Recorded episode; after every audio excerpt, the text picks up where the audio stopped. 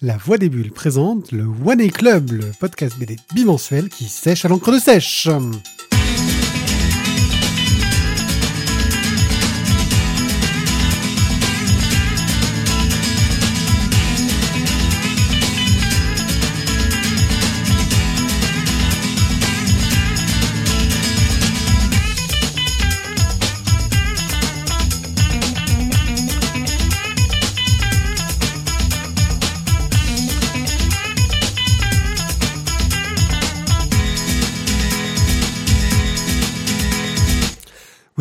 Après avoir rencontré Paca, nous sommes dans l'esprit Paca au niveau du jeu de mots. Bon, on dit ça, on l'a pas rencontré en vrai encore, mais euh, on va dire que... Ouais, ok. Euh, je suis One Pied et vous êtes avec nous pour à peu près une heure. En général, on fait on- le but quand on est que deux, c'est de faire plus court, mais on n'y arrive jamais. Euh, Ouais, pour parler de bande dessinée. trop, toi. Et je suis accompagné de Thio Thio. Coucou me. Bonsoir, bonsoir, bonjour. Aujourd'hui, une émission un peu spéciale car il n'y aura pas de Express car je suis à la bourre, comme d'habitude, vu que je prépare le festival qui a eu lieu. Enfin, bon, c'est le bordel. J'ai un sentiment de déjà vu. Ouais, hein, t'as vu, je, je redis les mêmes choses. Euh, mais nous aurons une petite rubrique webcomics où je vous parlerai de plein de petites découvertes sympathiques. Puis nos chroniques partiront de une histoire d'homme, le Postello, dans les bois. 3, pas la guerre, 3, le chiffre. Zita, la fille de l'espace, et le tome 5 de Boule à zéro. Et nous aurons enfin fini cette émission qui, je l'espère, ne sera pas trop longue, mais je n'y crois pas trop. C'est bon, on est à peu près ok, on peut enchaîner? En fait, tu peux faire des titres mélangés. Un truc d'homme dans les bois, euh, le postello dans les bois, euh, trois Ita, la fille de l'espace. Pardon, oh, désolé. J'aime beaucoup. C'est débile, mais j'aime beaucoup. Je suis désolé. Ah, bah, Je- et c'est- pas Caspirit, je suis pas Caspirit. quoi. Euh, non, mais non, non, non, non, non, c'est presque trop fort. Mais oui, non, non, j'adore. Des fois, a... C'est- toujours la rubrique du online. À quand j'ai ma, mon jingle, à toi. Mais là, c'est moi. Donc, un jour, je ferai un jingle crowdfunding. Ouais, parce sais que j'ai toujours pas mon long. jingle, quoi. C'est long. Je m'en dit. fous, voilà, tu te débrouilles et t'arrêtes de prendre des vacances, quoi. Ça me saoule, ça. Ouais. Euh, des fois, on a des, des- des belles surprises. C'est quand il y a quelqu'un qui nous dit, euh, qui commence à nous suivre sur Twitter euh, et nous dire, euh, j'aime bien ce que vous faites. Là, tu fais, oh, c'est cool, c'est sympa, ça fait plaisir, tu vois, quand on te dit ça. Tu, oh, t'es. Puis tu regardes le gars ce qu'il fait parce que tu dis, bah tiens, c'est qui ce mec, tu vois? Et là, tu te dis, ah merde, moi aussi j'aime bien ce qu'il fait en fait. Je, je connaissais pas. Euh, il s'appelle Stéphane de Caneva euh, et en gros, il dessine Métropolis, euh, scénarisé par Serge Lemans, euh, qui avait fait La Brigade Chi- Chimérique que j'avais beaucoup aimé. Et je pense que c'est à peu près dans le même univers, mais j'ai pas lu. Mais il propose un webcomic qui s'appelle 100 milliards d'immortels, qu'il écrit complètement, qu'il dessine complètement, qui nous raconte l'histoire d'un univers où d'un coup les gens ne meurent plus. Et donc, bah, on est dans cet univers futuriste où les gens ne meurent plus. Euh, tout le monde est immortel. Et donc, quelles sont les conséquences sur euh, l'univers, sur euh, les gens, etc. C'est superbement dessiné. c'est vraiment très joli. On voit ce côté professionnel. Je ne sais pas pourquoi Stéphane de Canova n'a pas trouvé euh, d'éditeur. Sans doute parce qu'il a choisi un pseudonyme, Brian, Bryant Michel Bandy, euh, qui, parle un peu trop, euh, qui fait penser à une sorte de, scénariste de BD américaine assez connu. Euh, ça l'a peut-être desservi, je, je sais pas, j'ai un doute. Bref, c'est une histoire vraiment sympa dont, dont le dessin est, très plaisant et que je vous encourage à lire. Il a fait un peu plus de 22 planches au moment où nous enregistrons, euh, parce qu'il part vraiment sur du format comics. C'est vraiment son idée. Et c'est voilà. Euh, J'attends la suite avec impatience. Tu vois, t'as acheté un œil? T'en as pensé quoi? Euh, bah, déjà, j'étais sur le site de euh, Stéphane de Canva et j'étais là, je me dis waouh, c'est super classe. Et, et là, j'ai commencé à lire en fait 100 milliards d'immortels. Et, et en fait, tu m'as perturbé parce que du coup, tu m'as coupé dans ma lecture, tu vois, voilà, c'est pas sympa. Oui, mais c'est parce que là, on est là pour travailler. On n'est pas là pour lire, monsieur. Ouais, mais ça, non, mais ça a l'air vraiment bien aussi. Donc, du coup, bah, écoute. C'est dans tes favoris. C'est- ouais, non, non, ça va être. Je pense, c'est bah, comme tu dis, je trouve ça assez étonnant en fait que c'est pas euh, pas publié. Ouais, hein, Parce ça que ça, ça aurait, il y aurait matière quoi. Bah, technique, graphiquement, c'est joli, scénaristiquement, c'est bien écrit, donc euh, j'ai j'ai eu des choses moins bonnes publiées, donc il n'y a pas de raison. On enchaîne avec euh, Le secret des cailloux qui brillent. Alors, sous ce titre étrange, se cache une œuvre euh, lancée par plusieurs euh, auteurs. Alors, ils sont très nombreux. Il y a Tarmaz, Emmanuel Espinas, Jeanne Ballas, Luchy, Timothée Le Boucher, Yamia Baudouin, Exaeva, Thomas Mathieu, Mortis Ghost, euh, STC 019, Megaboy, Fanny Grosson, Ima, Xavier, enfin bon, ils sont des tonnes. Euh, allez, on va dire bout. Or Vegas, Myriam Mal, Xavier Bouissou et Nina Le Chartier. Comme ça, j'aurais dit tout le monde. Donc, euh, qui ont décidé d'essayer de lancer bah, une série à suivre euh, avec un nouveau chapitre toutes les semaines dans un monde médiéval fantastique et qui utilise des techniques entre le turbo média et la bande dessinée traditionnelle, c'est-à-dire qu'on est vraiment dans du, du case par case, avec quelques cases un peu animées, avec euh, des animations qui ont lieu, plus ou moins réussies. hein. On est toujours dans les, dans les, j'ai envie de dire, dans, les expérimentations à ce niveau-là. Euh, et des auteurs qui sont vraiment très marqués graphiquement, avec des styles euh, très forts. Et puis des auteurs qui sont aussi très marqués thématiquement, qui sont beaucoup sur. Enfin, c'est sous-jacent parce que certains de ces auteurs, je les connais, je les suis sur leur blog personnel. Les thématiques du, féminisme, euh, de la sexualité, euh, de l'acceptation, etc., sont, très présentes dans leurs œuvres en général. Et ça crée une œuvre très sympa. Euh, bah, par exemple, le simple fait d'avoir choisi comme, en tout cas, ce qui semble être l'héroïne pour le moment, j'imagine que ça va changer. Donc, une héroïne euh, balèze, baraque, crâne à moitié rasé, et si, avec une cicatrice sur la gueule, c'est pas courant. Ça change des héroïnes à grosse poitrine bien foutues. C'est vrai. Euh, bref, c'est une bande dessinée bien foutue et il fonctionne avec un système de Patreon. Je me suis toujours posé la question si dans notre émission on mettait les Patreon avec le crowdfunding ou si je le mettais un peu dans le webcomics. Euh, c'est difficile de déterminer. Donc il fonctionne avec un Patreon. L'idée c'est que bah, ils cherchent à euh, avoir euh, un financement qui leur permette bah, de gagner un petit peu d'argent, d'au moins remplir les frais de ce que ça coûte parce que quand même c'est du, du travail. Et donc, euh, bah, en gros, chacun décide combien il veut donner. Moi, j'ai décidé de leur donner des sous parce que j'ai envie d'encourager ce genre de projet. Ouais, moi, tu vois, je suis, je suis militant. moi. Euh, Bah, pour en, le même moment, temps, en même temps, donner un Patreon, enfin, ça- tu donnes à peu près ce que tu veux, mais je pense que ça doit pas être quoi, un ou deux, un En ou fait, deux euros par émission. en dollars. je pense, Déjà, Patreon, c'est en dollars. Donc, euh, bon, Pardon, pas. Excuse-moi. on a- Voilà. on a Moi, je donne la- un, là, tu donnes un dollar par épisode et tu peux donner un maximum par mois. Donc, euh, moi, en gros, j'ai décidé que je leur donnais, euh, voilà, euh, 3, 3 dollars par mois max.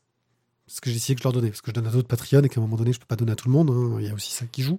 Euh, mais oui, c'est des projets qu'on a envie de soutenir et en donnant chacun un petit peu, bah, ça permet à des auteurs bah, de travailler, de proposer des choses originales, de proposer des choses sympathiques. Et en tout cas, bah, voilà, il y a trois épisodes qui sont publiés au moment où on enregistre.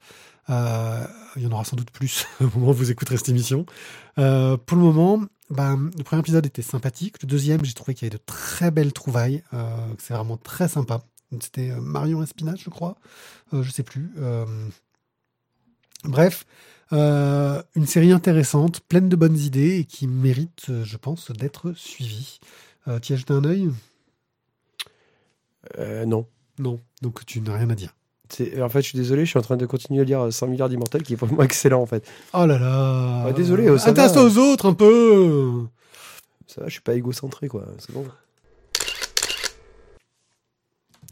On poursuit avec The Winds That Check the Panties. T'as vu un peu cette prononciation comme d'habitude Traduction, ça fait quoi Le vent qui secoue ton pantalon. C'est ça, en gros. Ouais. Euh, c'est Gunter qui dessine ça. Euh, alors, je sais pas pourquoi, j'ai toujours cru que euh, c'était... euh, On disait Gunther au lieu de Gunter, ouais, ça peut aussi. Non, mais j'ai toujours cru que c'était un... un, un liturgie qui dessinait cette série-là, parce que ils- à la base... Oui, oui, je, je Ah, liturgie, ouais, faut précise, parce que là, du coup, c'est. Liturgie, c'est une famille d'auteurs qui Oui, sont voilà. vachement bons, qui ont fait des Spoon et White à une époque, euh, qui avaient fait un projet qui a foiré, mais euh, que j'aurais bien aimé que ça marche. bien aimé, ouais, que était triste. j'avais mis des sous dedans. Euh, bref, donc c'est Gunther qui dessine. il a un style de toute façon très proche des, des liturgies. C'est du strip, c'est drôle. On suit deux personnages, une sorte de koala et une sorte de chien, qui nous racontent un peu leurs histoires. Et c'est bourré d'humour, c'est débile, c'est du strip, moi comme j'aime. Graphiquement, ça fonctionne super bien. Euh, moi, j'ai découvert sur Tumblr, donc ils ont lancé leur site internet. euh, Enfin, il a lancé son site internet. Et franchement, euh, voilà, je vous recommande d'aller jeter un œil.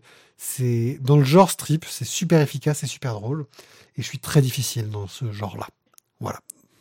Tu es toujours en train de dire son milliard d'immortel Non, je suis en train de lire le Win that check de Pantis. Veux alors finir cette histoire deux secondes Ah, vas-y, finis Euh. Meuble, meuble pendant encore Je une meuble. minute. Donc, euh, Gravelax, euh, Billy, euh, Frunsluk, euh, euh, Stinksluk. pourquoi, pourquoi Gravelax? Parce que tu sais que tu as le saumon Gravelax en fait. C'est un saumon qui est préparé en fait avec une. Parce que j'étais dans le truc suédois. Quand je meuble, en fait, je suis dans le suédois, moi, tu sais.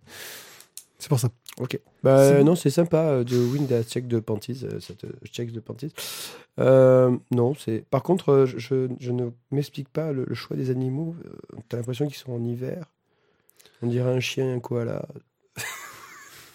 Bah, je- il se fait plaisir à trouver les personnages qu'il amuse à dessiner, voilà, quoi. Ouais, mais enfin bon, je veux dire, le koala euh, en, en milieu, en milieu arctique, euh, chaud quand même pour lui, quoi. Ou froid. Mais c'est pour ça qu'il s'est habillé chaud. Tu pas vu Il a mis une fourrure sur la tête. Et autour du, du slip aussi. Mais, euh, mais du coup, il, il a quand même le- la goutte au nez. Bah oui, il fait froid. Ouais. Enfin, ouais, non, je- ouais. Retourne sur ce milliard d'immortels, c'est ça? Ouais, je retourne. Non, mais c'est bien quand même, c'est c'est drôle. Voilà. J'ai bien aimé là, le, le, le The Revenant. Oui. Allez, parle-nous un peu de trucs de mec. Alors moi, je vais vous parler donc un truc de mec, oui, parce qu'en fait, euh, Pied se moque de moi parce que je n'arrivais pas à retenir le titre de Zep, une histoire d'homme, Euh, et que sur le conducteur, euh, le chauffeur de notre euh, de notre émission, je mettais un truc de Running gag, le chauffeur. Euh, le chauffeur, le truc de mec, euh, j'arrive pas à me retenir le nom. Enfin bon, Zep, une histoire d'homme. Euh, Je crois qu'on connaît Zep, hein, déjà. Alors Zep, il est un peu connu. Il a fait un mec avec une grande banane, euh, Lucien. Non, Ah, c'est l'autre, c'est la banane jaune. C'est la banane jaune. Euh, pauvre slip. Euh, donc. Titeuf, et ben voilà. Donc Tu l'attendais pas là-dedans. hein? Alors clairement, euh, je ne l'attendais pas là-dedans. Oui.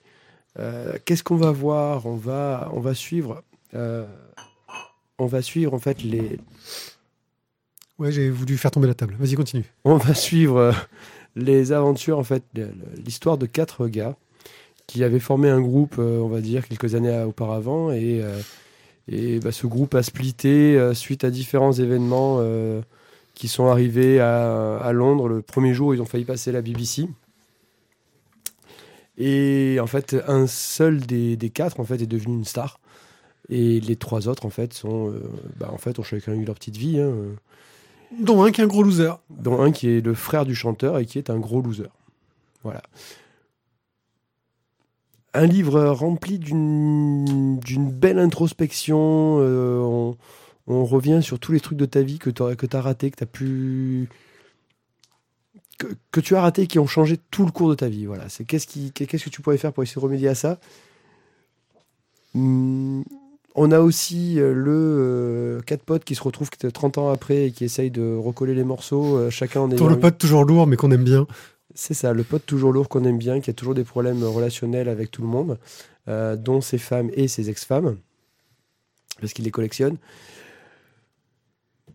Moi, j'ai été surpris de retrouver Zeb dans ce créneau-là. Je le connaissais pour d'autres trucs quand il avait fait. euh, euh, Ouais, Wonderful, le machin chose. enfin, ouais, les, les trucs sur le rock. Happy Sex, Happy Rock, Happy etc. Rock, voilà. On était toujours dans l'humour, en fait. Voilà. Et là, c'est- moins drôle. euh, parce qu'il y a quand même un événement euh, dramatique dans l'histoire du, euh, euh, du chanteur euh, Star. Star. Euh, c'est la mort de son fils. Et, euh, et, et- et tout l'enchaînement, le... bah, c'est lourd, quoi. Il y a un gros pathos, quoi. Tu... Puis ces relations entre les personnages sont très crédibles et très. C'est oui, tout est crédible et, euh, et j'ai trouvé qu'il y avait même si c'est euh, sexe, drogue et rock'n'roll quoi, euh, il y a rien dans l'exagération. On est on est dans quelque chose quand même qui est posé, c'est pas exubérant, c'est juste, c'est et voilà, ouais, j'ai j'ai été très agréablement surpris, voilà, clairement et, euh, et je trouve que c'est vraiment un bon une, une belle histoire. Graphiquement, en plus, ils se sortent. Enfin, je veux dire, on m'aurait pas dit Oh, que c'est putain. Zep. euh, Oh, t'as failli dire une phrase. Il se sort les les doigts du cul. T'as failli dire c'est ça. pas ce que j'allais dire. Ils sortent totalement des, des, des, des clichés auxquels on a l'habitude. C'est ça que j'allais dire. Ouais. Euh, donc, Rattrape-toi au cocotier, vas-y. non, c'est vraiment ce que j'allais dire. Et on ne dit pas Castile. Hein. Ouais, ah, putain. Donc, euh, en gros, bah, euh, graphiquement, oui, il est sur un style réaliste, euh, qui est pas celui auquel on a l'habitude de le voir. Moi, je le connaissais déjà, Zep, avant ce qu'il faisait dans Titeuf, dans sa série Victor.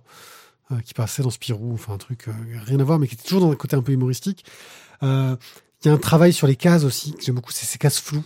Il n'y a pas Mm. des contours nets. Euh, on a l'impression qu'il a posé de la couleur et que le dessin dépasse de ce- cette couleur. Et parfois, il joue de ça, où euh, il fait des cases, où on passe d'une case à l'autre. Euh, enfin, c'est- très efficace. Ça me fait un peu penser à ce que peut faire Esner sur certains, sur certains points. Un côté aussi au niveau du travail de la couleur, c'est-à-dire que chaque séquence a sa couleur. Ouais. Euh, chaque séquence est en bichromie en fait. Donc le bouquin est en quadrichromie parce que forcément tu peux pas faire que quelques pages en bichromie, mais chaque séquence a sa bichromie qui va donner un ton, une ambiance euh, qui fonctionne très bien. Et puis c'est surtout c'est une BD de dialogue. Il y a quasiment que du dialogue en fait dans cette BD. Euh, la fait. mise en scène joue beaucoup, mais et des dialogues bah, qui sonnent justes, qui sonnent vrais, et où on s'attache à ces hommes euh, qui se retrouvent, qui repensent à leur vie passée, à leurs échecs, à leurs réussites, euh, où bah, celui qui a le plus réussi, c'est pas forcément celui qui est le plus heureux. Mais bon, ça, on est dans le cliché. Hein. Euh, et, celui qui est le plus malheureux, euh, bah, il est tellement proche du bonheur qu'il aurait peut-être pu faire un effort dans sa vie. C'est un peu la conclusion, j'ai envie de dire. Donc j'ai passé un très très bon moment avec ce- ce- cette bande dessinée qui était sor- sortie chez Rue de Sèvres. Mais là, c'est une Florence Loisir que t'as, mais c'est- chez Rue de Sèvres. Ouais. Bah, une, Un bonne, bon une, éditeur. une bonne découverte, quoi. Voilà. Bravo, Pied-Pied, euh, d'être abonné à France Loisirs. Ouais. faut un jour que je pense à leur envoyer mon recommandé. Euh, Alors, tu sais, j'ai- quand même presque l'impression que c'est un petit peu le. le euh, le running gag de France Loisir, c'est le recommandé pour, pour des abonnés. non, mais c'est un peu le running gag aussi, tu vois, dans, dans Friends, quand ils essayent de se désabonner de la salle de sport, quoi. Ouais, ben, j'en suis pas encore là. T'as Euh, la bombasse qui vient te dire que tu veux désabonner, c'est ça? J'en suis pas encore là, euh, de Friends. Euh, je suis en train de rattraper. Donc, euh, tu en fais quoi? Euh, Bah, moi, j'ai mis. euh, J'en ferai quoi? C'est euh, le livre qui est, qui est sympa pour l'introspection. Tu l'offres à ton frère? Euh, merci. voilà, exactement. On a, t'as, ben voilà, t'as touché du doigt le sujet, tu es, dessus. Tac, voilà, ça y est, ça fait mal. Désolé, là, là, je crois que j'étais dans l'intime, là, hein, gars. voilà, ben ouais, non, mais c'est ça. C'est, euh, c'est quand tu te fais la gueule avec ton frère, ou que tu te la fais pas, ou que tu te la fais un petit peu, mais pas franchement. Tu... C'est un bon bouquin à lire. Tu te remets peut-être des choses en place aussi. Tu, tu peux après essayer de- d'extrapoler là-dessus, de, de bosser sur ton. Chacun son truc. Moi, mon frère, faut plus que je lui offre Captain Biceps, tu vois. Donc, c'est un autre genre. Ouais. Mais dans tous les cas, je crois qu'on peut dire qu'il faut qu'ils sortent les hauts du cul. Ton frère, Tous. tous. voilà. Hein Ok, bah moi je le mets, oui, effectivement, avec euh, toutes ces, ces aventures humaines, ces, ces histoires euh, euh, touchantes. Euh, ça va offrir à un frère, à un pote, à, à, à, à quelqu'un qui on est attaché. Mais c'est vrai que oui, bah, ça reste une histoire très masculine. Hein. C'est, un truc de mec euh, de base. C'est très sexiste en fait, si tu réfléchis bien. Mais bon, le monde est peut-être un peu comme ça. Euh, Pourquoi sexiste? Ça y est, on va rentrer dans le débat. Euh, sexiste dans le Bah, sens. Attends, t'envoies le mot, vas-y. Ah, on euh. est, le titre de la BD, c'est une histoire d'homme. Euh, et je pense que ça correspond un peu à, à cette relation idéalisée qu'on essaie d'avoir entre hommes où on veut pas assumer, euh, on veut pas assumer ce- cette tendresse qu'on peut avoir entre nous. Euh, on veut pas assumer les difficultés qu'il y a et on veut toujours avoir l'air d'être le plus fort, d'être le mec euh, qui se la pète, quoi. Un côté un peu machiste. euh, tu vois, c'est putain, euh, ce connard, il a réussi alors que moi j'ai échoué, Euh, parce alors que, ouais, sans mais- moi il aurait pu y pourquoi. Tu prends- trouves que c'est sexiste? C'est parce que justement, c'est. Parce qu'on est dans le cliché, on est dans le cliché un peu sexiste, sans, sans Non, être parce négatif. que justement, il essaye de, de, de prendre le contre-pied du truc de justement, voilà, l'homme fort. l'homme Non, il, a, il y a l'homme dans sa faiblesse, quoi. Ou dans ses faiblesses. Et, euh, et c'est aussi l'homme moderne, quoi. Le nouveau métrosexuel, quoi. Le catalogue, le moderne avec tous les gadgets rigolos, Voilà, c'est ça. C'est ça. avec les sextoys pour hommes. Non, euh, Allez, sans avis. hein, passe à la suite. Euh, nous allons parler d'art. Nous allons parler d'art avec le Postello. Le Postello, c'est une histoire vraie. Euh, par euh, Monsieur Richez, un scénariste très présent chez Bambou et Grand Angle, et euh, Monsieur Winock au dessin. C'est l'histoire d'un gars qui, euh, bah, petit à petit, se retrouve à être, euh, en gros, marchand d'art brocanteur, quoi. hein. il va chercher les toiles pour retrouver ça. Et un jour, il tombe sur une toile. Ça ressemble quand même vachement à un Degas, mais c'est pas signé. Mais ça ressemble quand même vachement à un Degas, quoi. Et petit à petit, on va suivre toute sa vie, euh, dire plus de 30 ans d'enquête, hein, où le mec va essayer de toujours retomber sur ce tableau qu'il a fini par garder, parce que c'est un peu ce qu'il a lancé dans, dans, sa carrière, à se demander est-ce que c'est vraiment un Degas ou est-ce que c'en est pas un? Euh, Et où son enquête, c'est plus pour l'intérêt de l'histoire de l'œuvre que pour l'argent que ça pourrait lui rapporter, parce que bon, ça l'intéresse hein, aussi l'argent que ça peut lui rapporter, mais on sent une sorte de de passion, de, de passion pour l'art, ouais, pour l'art et pour savoir, pour connaître l'histoire, pour savoir ce qu'il y a de secret derrière. C'est voilà, on a un tableau, ça ressemble à du Degas, mais il y a plein d'énigmes. C'est-à-dire que ça ressemble à un tableau qu'on trouve au Boston Museum, mais par rapport au tableau de Boston Museum, le style a l'air plus récent, sauf que le tableau a l'air d'être daté plus ancien.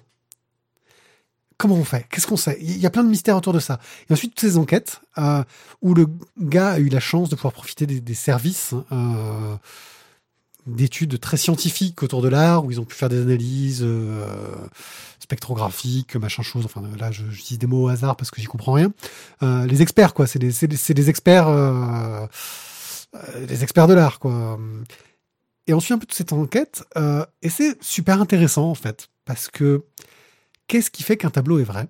Comment est-ce qu'on sait qu'une œuvre d'art est vraiment de la personne qui prétend le déterminer? Comment est-ce qu'on peut se retrouver avec des, sortes de, paradoxes du merde, le style graphique est moderne, mais ça a l'air d'être situé avant euh, Et ils cherchent ces explications-là tout du long, et apparemment ils en ont. Et puis surtout, comment est-ce qu'on s'oppose aux gens qui te disent, euh, qui sont censés être euh, des, grands noms dans l'expertise et qui te disent c'est un faux, alors que tout ce que tu as comme information aurait tendance à te confirmer que c'est un vrai. Bah, voilà. c'est ça, c'est toujours le, le, le, problème compliqué. Euh... Et puis surtout la vie de couple aussi du gars qui commence à rentrer dans sa passion, mais là on rentre encore dans le sujet du, du pauvre gars qui, qui est à fond sur un sujet et qui, qui doit l'assumer jusqu'au bout. Euh, c'est génial parce qu'en fait on a vraiment deux histoires en parallèle. On a l'histoire de cet homme qui part de rien, parce que c'est un merdeux, hein, c'est mmh. un petit con au début, un arnaqueur, euh, et qui rentre dans le milieu du marché de l'art euh, petit à petit, qui devient même quelqu'un de, de, plutôt bon, d'honnête, de, qui fait bien son boulot. Et en parallèle, on a l'histoire de ce tableau, euh, où tout du long, je me suis demandé, effectivement, euh, j'avais un doute. et ils arrivent à te garder le doute tout du long de l'histoire, à savoir si c'est un vrai ou un faux. Je sais pas si tu as eu cette sensation-là. Bah, disons que tu as toutes les expertises, les discussions qui font que euh, euh, le, le, côté ensuite que ça, le, gars en devient complètement. Euh, oui, une obsession. Obsessionnel, quoi. Il, il, il va aller chercher tous les croquis de deux gars. Euh, qu'il a pu faire. Euh... Il fait le tour du monde pour aller sur tous les musées, machin. Voilà, chose. enfin bon, c'est un truc de, fou, de ouf, quoi. Mais euh, mais il y a un côté passionné pour l'art qui est vraiment, je trouve, très, très beau quoi, à regarder pour essayer de, de, de, comprendre en fait l'artiste dans son travail. Et ça, c'était, je trouve, c'est c'est vraiment bien rendu dans le bouquin. Surtout que bon, ils, ils finissent par euh, un petit, euh, un petit côté documentaire à la fin. Ils nous expliquent comment, quelles sont les techniques actuelles pour déterminer euh, la véracité d'une œuvre d'art, ce qui est vrai, etc. Donc ça marche plutôt bien. Euh, graphiquement, t'en as pensé quoi? Alors graphiquement, je, je t'avoue que je l'ai pas refeuilleté et j'en ai un lointain souvenir. Euh, moi, ça me. C'est efficace, c'est classique, c'est pas, c'est pas exceptionnel. C'est pas un dessin qui te fait faire waouh. Ouais, bah t'as tout résumé. Non, le, le, moi, je, ce, ce, ce, ce, crayonné qui est pas. Euh, je trouve qu'il est pas assez. Enfin, pour moi, il est pas assez marqué. Mais ça sert le propos. Ça sert le propos, mais je trouve que c'est pas assez marqué parce que les, les, les personnages manquent un peu de, euh, de tranchant quoi sur le sur le d'identité. C'est-à-dire qu'en gros, euh, ouais, il n'y a pas.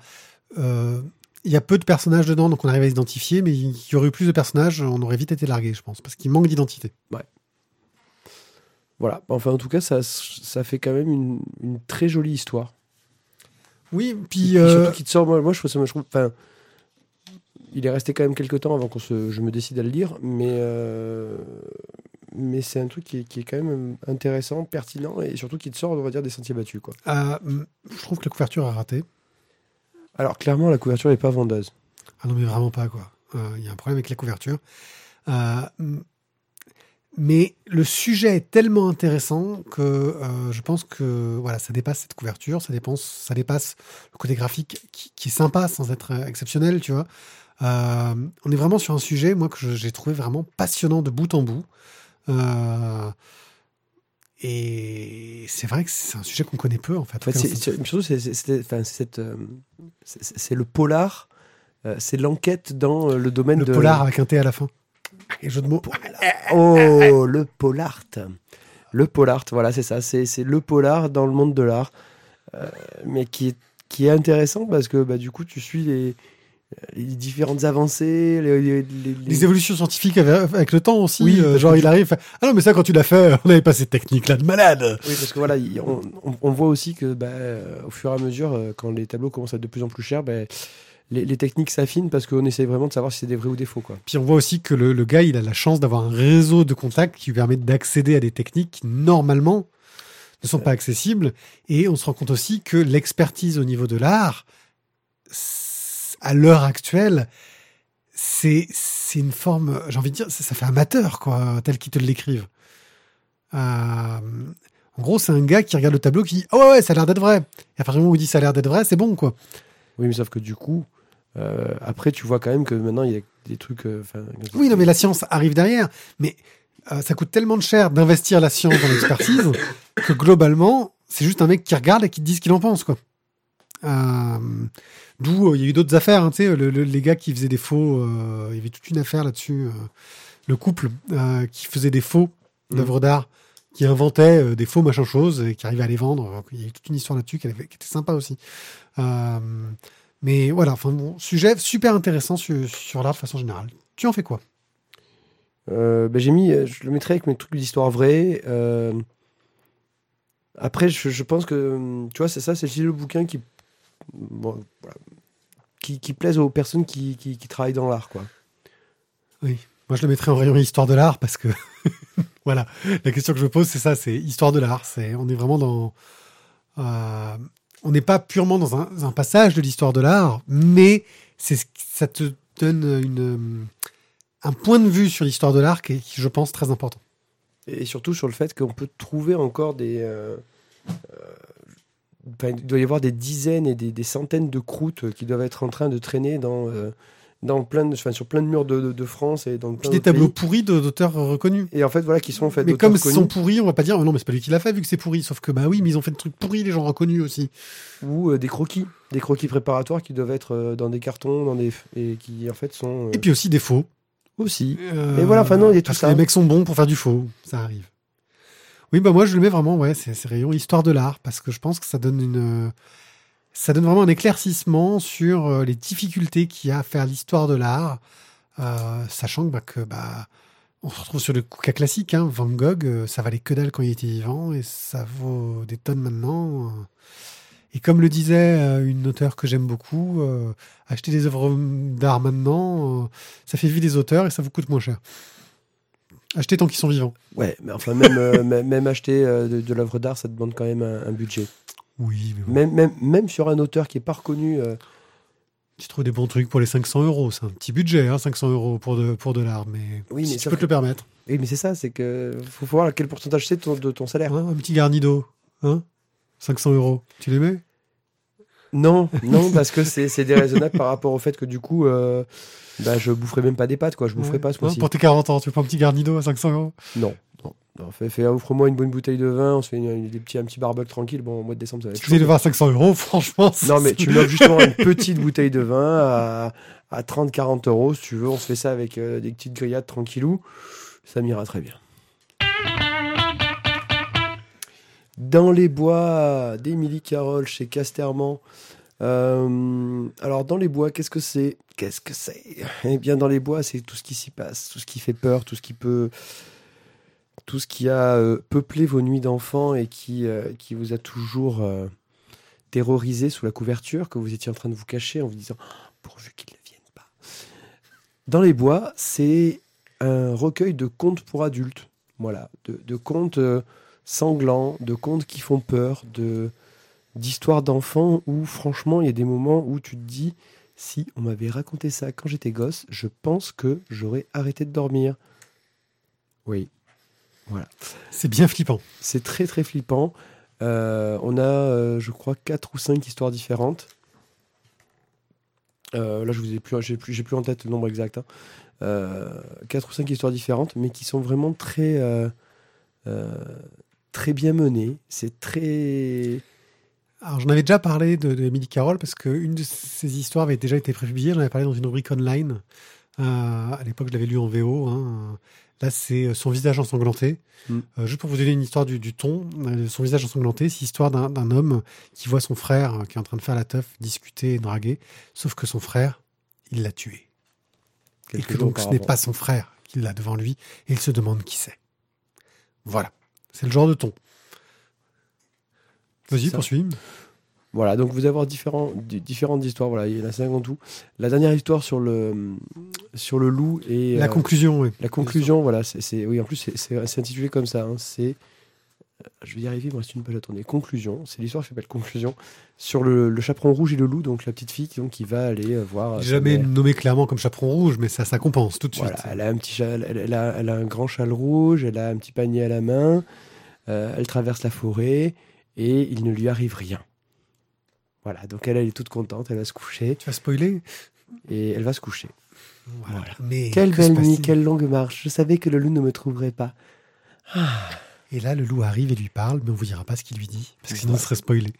Mais, euh, mais clairement, je trouve, je trouve ça assez euh, euh, très bien mené, très flippant parce que c'est c'est vraiment le. Euh, le, J'ai retrouvé, on va dire, le. le- On ne sait pas si le narrateur est fou ou si, ou si la situation est effrayante. Ouais, mais c'est vraiment du conte pour adultes, c'est vraiment du conte pour faire peur, quoi. Euh, c'est du conte pour te dire euh, tu dois écouter ce que te disent tes parents. Tu ne dois pas faire n'importe quoi. Tu, Quand ton père te dit qu'au bout de trois jours, tu dois aller taper chez le voisin, va taper chez le voisin. tu, tu Ne attends. pas. reste pas là. C'est ça, c'est exactement ça. C'est voilà. Graphiquement, c'est euh, C'est magnifique. Graphiquement, il y a un travail sur le noir, sur le blanc. Euh, en gros, tout est très obscur et très sombre, mais les Mhm. personnages sont lumineux. Euh, sont tout en couleur, en plus, enfin tout en, en blanc, les personnages. Il y a un travail sur les couleurs qui est assez minimaliste, où euh, l'auteur va, va travailler sur des couleurs euh, très tranchées, très fortes, euh, euh, pour vraiment accentuer les choses. Alors sur la dernière histoire, il y a un peu plus de finesse dans le travail de la couleur ouais. euh, qui, qui est vraiment plus joli, avec un peu plus de dégradé, de, de forme de couleur, mais qui colle très bien au- à l'histoire pour le coup. hein. Euh, mais c'est beau, c'est d'une finesse. En termes de narration, il y a aussi un travail sur, euh, sur le, le- le regard. Comment est-ce que notre regard va circuler dans la page au fur et à mesure que les personnages se baladent dans l'histoire? Euh, Moi, il y a une planche qui m'a marqué où on voit les contours d'une fenêtre. Donc c'est très carré. Et d'un coup, on voit que le personnage va taper un autre. Et là, les cases sont complètement distordues, complètement fracassées. Euh, et donc, on part de quelque chose qui est très carré sur quelque chose qui est complètement explosé. Euh, enfin voilà, un travail euh, que je trouve admirable au niveau de la couleur et qui, qui- qui- enfin, c'est superbe. Et puis en plus, l'édition est top. L'édition est top. Avec le petit signé en mm. tissu pour tenir les pages, la couverture en vernis sélectif, gaufré, machin chose qui déchire. Et moi, ce, que qui m'a beaucoup, euh, beaucoup plu aussi, tous les passages qui se passent dans la nuit. Parce que bon, forcément, pour des contes, Je pense que ça se pas- passe au Canada. Je sais pas pourquoi dans ma tête ça se passe au Canada parce que ça pourrait. on est dans les bois, mais tu sais dans les bois quand tu vis dans une maison dans les bois où tu es à 40 000 km de n'importe quoi. Pour moi c'est le Canada. Ouais, ça peut. Ça s'appelle le Gers aussi, je crois. je connais pas le Gers. Je connais pas le Canada non plus, mais Ah ouais? Euh, non. Putain, merde. Ouais. Ah ouais, non, c'est moi qui étais avec ta femme euh, quand elle est partie en voyage. Putain dit comme ça c'est louche. ça, c'est très chelou quand même. Ouais, mais il y avait ma femme aussi. Ouais. Ah, merde, c'est encore Ah, plus chelou, quand même. chelou. Donc ouais, non, c'est le passage la nuit, euh, parce que du coup, on n'a plus de bord de case, on a des pages qui sont entièrement noires, et on a juste les, euh, les personnages qui sont éclairés et euh, bah, les, les différents objets. Et je trouve que ça donne vraiment une ambiance, presque voilà la même ambiance que tu te dirais la, la- la nuit quand tu es dans ton lit, quoi, où tu, tu penses les trucs, tu imagines des choses. Puis t'es entre la finesse et l'horreur parce que le dessin est fin. Le Ouais. dessin est, est vraiment le trait est vraiment euh, magnifique quoi. C'est c'est c'est- c'est- c'est doux etc. Et puis d'un coup paf tu vois un éclatement de couleurs qui va te te, te créer euh, un- une horreur auquel tu t'attendais pas parce qu'en plus c'est toujours au moment où tu t'attends le moins que le truc terrible arrive où euh, euh, les dents vont apparaître à l'intérieur de ton corps ou euh, le système sanguin va sortir de toi. Enfin tu vois rien que enfin c'est génial. Non, c'est vraiment très bien fait. Qu'est-ce que t'en ferais, toi? Moi, ça, je, je, je- je- je le garde pour raconter des histoires le soir. Tu vois, je raconte l'histoire le soir à, à tous mes amis pour, pour- que la nuit dure plus longtemps car personne ne va dormir. Euh, ouais, ouais, c'est ça. Fini de t'étouffer. Et qu'est-ce que t'en fais? Euh, ben moi, c'est- vraiment, quand je disais, tu vois, c'est des contes pour adultes. C'est. euh, Il faut être. Ou pour adolescents, je veux dire, ça tu racontes ça à l'adolescent, c'est génial, c'est top. À l'ado, l'ado, pour l'ado, tu balances ça dans les dents. Ouais, l'ado, c'est en fait à ce moment-là que tu t'aperçois en fait que c'est encore un enfant et que du coup il va te faire chier parce que tu vas avoir un truc de mètre 80 qui va venir dormir dans ton lit. Bravo. Ouais, mais c'est trop Bravo, top pour les ouais, ados, bravo, ça, tu leur balances ça dans la face. Ah ouais, tu veux faire le grand, t'as peur de rien, tiens, je vais te lire ça, petit con. Voilà, conte pour adultes. Mais c'est- le truc à offrir, je pense, parce que ça peut être. Ça peut faire une bonne discussion. C'est un beau livre, quoi, en plus. Ah, en plus, c'est un très beau livre, ouais. Très belle édition. Ah, monsieur François Zir, qu'est-ce que vous avez acheté encore? Euh, non, c'est celui qui est avant, c'est 3. Oh merde, C'est c'est pas, pas, celui monsieur de François. Désir, non, c'est celui de, de, de Cornelius. Oula, c'est, je crois que c'est le dernier de l'opération SBAM qu'on a fait traîner le plus longtemps possible. Ça dernier. fait presque un ou deux ans, tu vois, que ça traîne. Euh, c'est 3 de Hugues Micol. Donc, euh, euh, c'est chez Cornelius et c'est un bouquin étrange. Euh, 3, nous allons suivre dans une histoire totalement muette en noir et blanc une course-poursuite Ouais. entre un flic et un gars qui a mangé un poisson. Et le fait qu'il ait mangé ce poisson lui a fait pousser des ailes qui lui permettent d'avoir des pouvoirs et de s'échapper. Ça, C'est le chapitre 1. C'est un bon pitch. C'est un très bon pitch. En gros, typiquement, on a l'impression que c'est une histoire qui n'a été écrite que pour un prétexte à raconter une poursuite, à mettre en scène cette poursuite et à créer des scènes d'action intense euh, derrière. Et donc, on se retrouve avec euh, une sorte de, de paradoxe de je veux faire un truc qui raconte que de l'action, mais je vais faire de l'expérimental. Mm. Voilà, en général, quand tu fais un truc que de l'action, tu veux faire du décérébré, pas de l'expérimental. Et là, on est entre les deux. Et je trouve que c'est très efficace dans le genre. Euh, on est dans une BD assez exigeante. hein. Je veux dire, c'est pas à mettre dans les mains de tout le monde. Euh, mais ça marche super bien. C'est péchu. Les scènes sont super bien menées. Euh, parfois, on a tendance à mélanger un peu les personnages graphiquement, ce qui est un peu le souci, j'ai envie de dire. Ils sont pas assez marqués euh, l'un de l'autre. Euh, mais bon, c'est du détail parce qu'on s'y retrouve.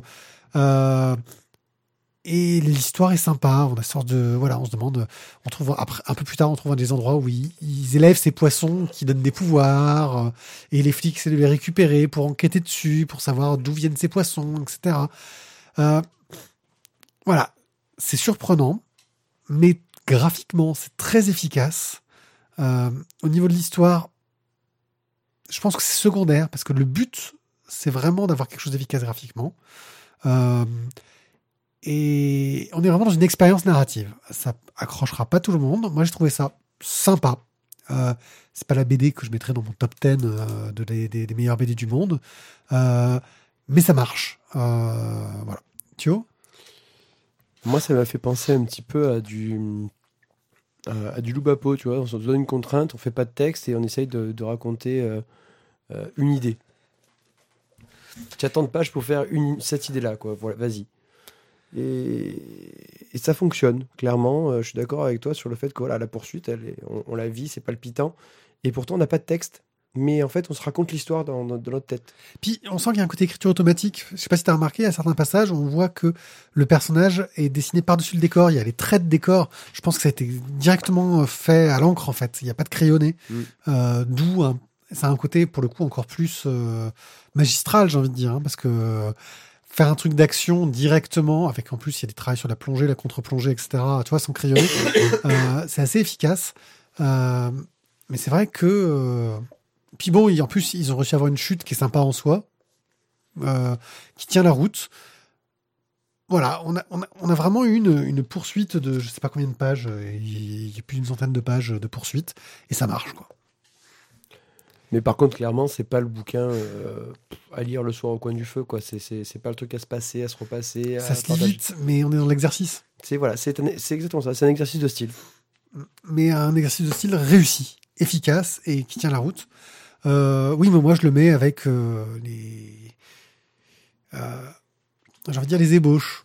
Tu vois, c'est ces choses qu'on fait pour se mettre en forme. Peut-être pour quelque chose de plus ambitieux derrière. Comme réciter ses gammes tous les, tous les matins pour un pianiste. Hmm. Ouais. Ouais, se faire la même mécanique. Ouais. Ça fait une grosse mécanique quand même de 100 pages. hein. c'est ça.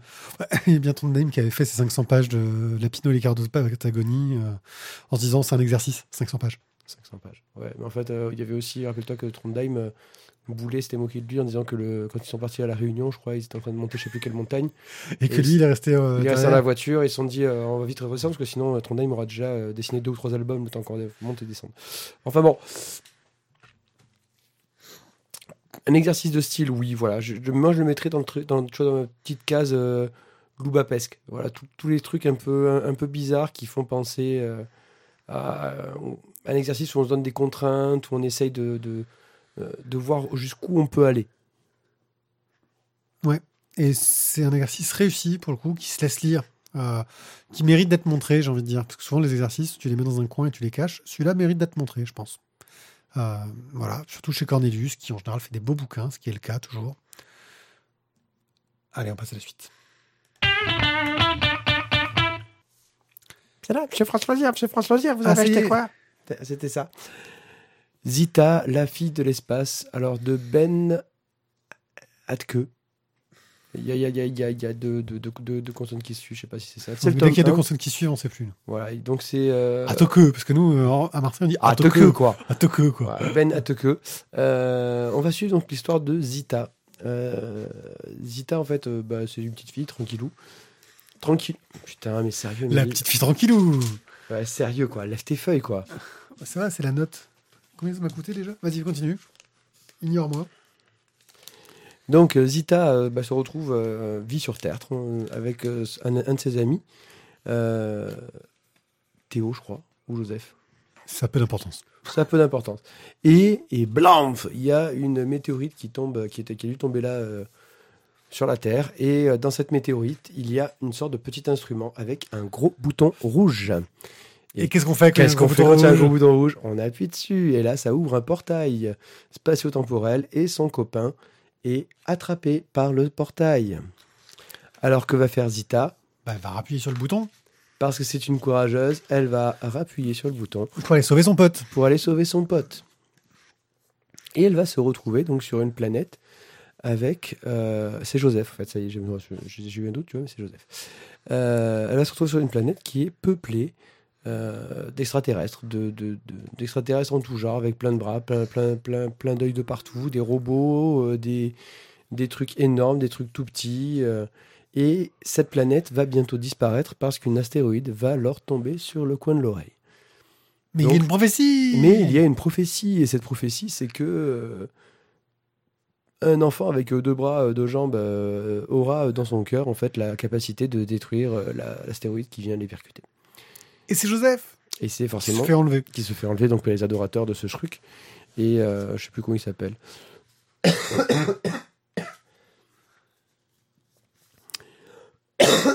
Alors, monsieur crache ses poumons, hein, je, je vous le dis, il est mourant.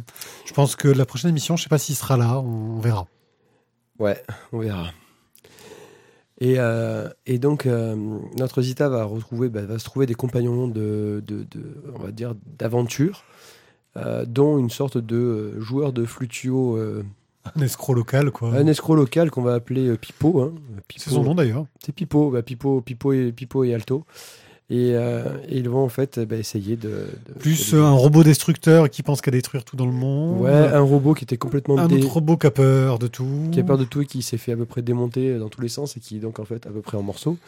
Et ils vont essayer bah, justement de sauver Joseph des, euh, des griffes des méchants. Y a aussi un gros balèze un peu bêta. Ouais, mais ça c'est après. Bon. Euh, au niveau du scénario, franchement, c'était euh, nickel. Bah, moi, j'ai passé un super bon moment. C'est euh, euh, C'est de la chouette série d'aventure jeunesse. c'est de la chouette, exactement. C'est une bonne, une bonne histoire d'aventure jeunesse. Qui prend pas les enfants pour des débiles, genre les Goonies, tu vois. C'est. Oh, tu tapes pas sur les Goonies. Putain, mais arrête quoi. Arrête. dit- non, j'ai pas tapé, j'ai dit genre les Goonies, qui prend pas les enfants pour des débiles. C'était un compliment. Ah ouais, voilà, ok, d'accord, je préfère. Putain, j'ai failli me faire taper. Surtout pour les Goonies, quoi. Voilà, non, c'est. Fais gaffe, si tu continues, tu vas faire le bouffi bouffon. Oh non, pas le bouffi bouffon. Fais le bouffi bouffon. Enfin, bon. Non, ouais. Ok, on va s'arrêter là. Euh, C'est visuel comme humour. C'est c'est- surtout, surtout le bouffi bouffon, quoi. Euh, C'est vraiment très joli, euh, c'est bien mené. Euh, c'est un super conte pour enfants, clairement. Euh, moi, je, je pense que c'est le bouquin que je te taperai sans doute pour essayer de le lire avec mon fils, tu vois. Peut-être pas tout de suite, mais euh, juste d'ici un an, à mon avis, c'est le bouquin Oui, qu'ils peuvent, peuvent avaler, quoi. C'est graphiquement, c'est un style assez simple, mais efficace, qui tient la route. Les personnages sont touchants, attachants, rigolos, juste ce qu'il faut. Euh, mais c'est pas, pas rigolo prout prout poète poète comme souvent on trouve dans les trucs pour gosses où dès qu'on se dit ah on va un personnage rigolo on va dire qu'il pète tu vois euh, voilà c'est un peu plus subtil que ça et ça marche quoi oui moi c'est le bouquin que j'ai envie de lire à mes enfants euh, enfin à mon enfant euh, parce que c'est bien foutu. Et ça tient la route. T'en fais quoi? Bah, Euh, Je bah, crois que tu l'as dit. Ben voilà, pour moi, c'est- vraiment un conte pour enfants. Le, le, le- le livre jeunesse, un bon livre jeunesse. Oui, bah, c'est un peu ça. Moi, j'attends que ma fille ait l'âge pour lui dire. Et, et c'est ce que je ferai parce que euh, c'est vraiment très très sympa. Dans un an. Moi, je Voilà. pense a priori, ouais, l'an prochain, moyenne section, ça va passer. Je sais plus chez quel éditeur c'est d'ailleurs. En vrai, vu que je l'ai acheté chez France Loisirs, il faudrait qu'on vérifie. Je crois que c'est rue de Sèvres, mais j'ai un doute. Encore Ouais, encore. Euh, mais non, c'est pas écrit. C'est France Loisirs de partout. Ils marquent France Loisirs. Ils volent les bouquins.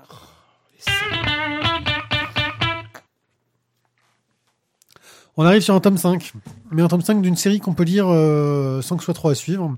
C'est Boule à zéro de Zidrou euh, au scénario et Ernst au dessin. On a déjà dit beaucoup de bien de Boule à zéro, enfin je dis beaucoup de bien de Zidrou, euh, au point que euh, on demande en service de presse les BD qu'il a fait, même, sans savoir, même quand ça n'a pas l'air génial, parce que de toute façon c'est Zidrou et que peut-être que ce sera génial. Voilà. Euh, Rue de Sèvres, Zita, t'es trop fort. je suis trop fort. Euh, donc, Boule à zéro, dans le tome précédent, a perdu une amie. hein, c'était Madame la Mort, qui était un tome qui nous avait beaucoup touché. Euh, enfin, en tout cas, moi, je crois que toi aussi, hein, c'était quelque chose qui t'avait bien plu. Bah, C'était bien écrit, quoi. Du coup, tu, tu, tu lis Mhm. le truc. quoi. Et là, bah, le sujet, ça va être un peu l'argent. C'est-à-dire que, bah, on se rend compte que dans tous ces hôpitaux pour enfants, euh, et bah, euh, en général, il n'y a pas les budgets pour avoir un endroit pour accueillir les parents qui sont obligés d'aller dans des endroits qui sont loin de l'hôpital pour voir leur enfant tous les jours. Euh, c'est la galère que, bah, d'un point de vue moral, ça doit pas être évident. Euh, Mais c'est pour ça que Ronald, il fait les maisons McDonald's. Pardon. oui, excuse-toi. Ouais, mais en même temps, c'est vrai. Oui, c'est vrai, mais quand même, on s'excuse quand même. Euh, bref, euh, là, la question, c'est, en gros, ils essaient de monter un projet avec des associations de parents euh, bah, pour avoir le droit de avoir une chambre pour accueillir des parents quand leur enfant arrive à l'hôpital, le temps qu'ils s'organisent, quoi. Parce que bah, ce pas des situations très rigolotes. Nous, en tant que jeunes parents, on n'ose même pas imaginer. N'est-ce pas, euh, Thio Hmm, moi, je préfère pas, en fait. voilà, hein, on est très content que tout se passe bien pour le moment. Bref, euh, la question c'est l'argent. C'est Euh, c'est le nerf de la guerre. hein. Voilà, c'est le titre de l'album. C'est traité avec un petit peu plus. euh, bah, le tome précédent était tellement dur, difficile et traitait un sujet tellement pas évident, au point que euh, je crois que c'est la première fois qu'il y a référence aux albums précédents euh, dans un album de, Boule à Zéro. Euh, parce qu'ils en reparlent, parce que c'est voilà, la mort est un sujet difficile. Que bah je trouvais que ça manquait un petit peu de, de force, que en gros, il essayait d'expliquer simplement quels étaient les problèmes d'argent que pouvait rencontrer un hôpital, mais que pour le coup, c'était peut-être un peu trop simple. Je sais pas ce que tu en as pensé, toi. Euh, ah, clairement, il m'a moins touché que le tome précédent, ça oui, mais sûr. le top précédent, euh, c'était du euh, pathos que t'en peux plus, le top précédent. Mais euh, c'était bien, il y a des moments drôles, des moments qui te font sourire. Il y a toujours Boula Zéro qui te fait des blagues, ouais, ok. Mais c'était moins. J'ai l'impression qu'on était plus dans un truc, tiens, on va essayer de, de, de- de montrer les problèmes de, de, de- de l'hôpital, mais euh, tiens, on va faire une kermesse pour que ça aille mieux, quoi. Bah, en fait, le problème qu'il y a, c'est qu'on est toujours dans une histoire jeunesse. On reste toujours dans un album jeunesse, donc il faut que ce soit accessible aux plus jeunes, il faut qu'ils puissent comprendre les problématiques. Et que, autant, je pense que, euh, même si le sujet est plus difficile à vivre, la mort euh, est peut-être plus facile à comprendre que les problèmes financiers. C'est quoi dire mais- Ouais. Euh, quand t'es jeune, euh, comprendre les problèmes que tu peux avoir pour euh, gérer un budget d'hôpital, pour machin chose, enfin un budget de n'importe quoi. Mais ça te passe tellement au-delà de ta gueule, quoi. La mort, on y est confronté un jour ou l'autre. ça arrive vraiment. Quand quand t'es jeune, ça peut arriver d'être confronté à la mort. Être confronté aux problèmes financiers des adultes quand t'es jeune, euh, Ça arrive rarement. un peu plus rare. Je pense qu'on a, on a tendance à essayer de protéger nos enfants de ce, ce genre de choses euh, autant qu'on peut. Voilà. Donc, euh, ça reste une très bonne BD, ça reste efficace, euh, ça reste euh, une BD qui parle bien de ces problématiques d'enfants malades et d'hôpital pour enfants malades.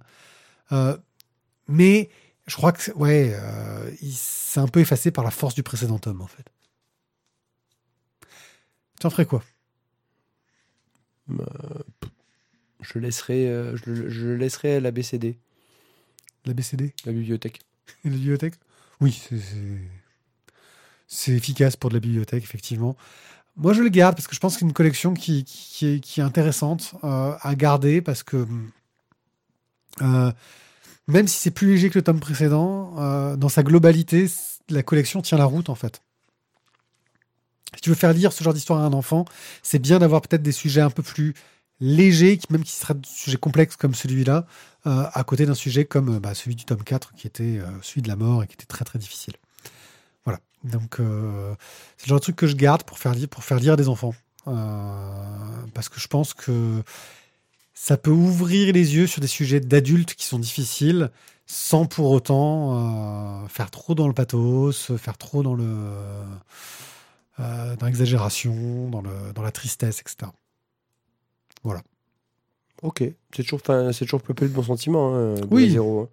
Mais c'est vrai que là, moi, j'ai j'ai un peu moins, euh, un peu moins accroché par rapport aux autres histoires. Je crois qu'on avait le tome 1 et le tome euh, 4, c'est ça? Ouais, c'est ça. 1, 2 et 4, je crois. Je sais plus, parce que je les ai pas tous, les tomes. hein, mais- Bah, enfin, voilà. Ok. Mais on a fini?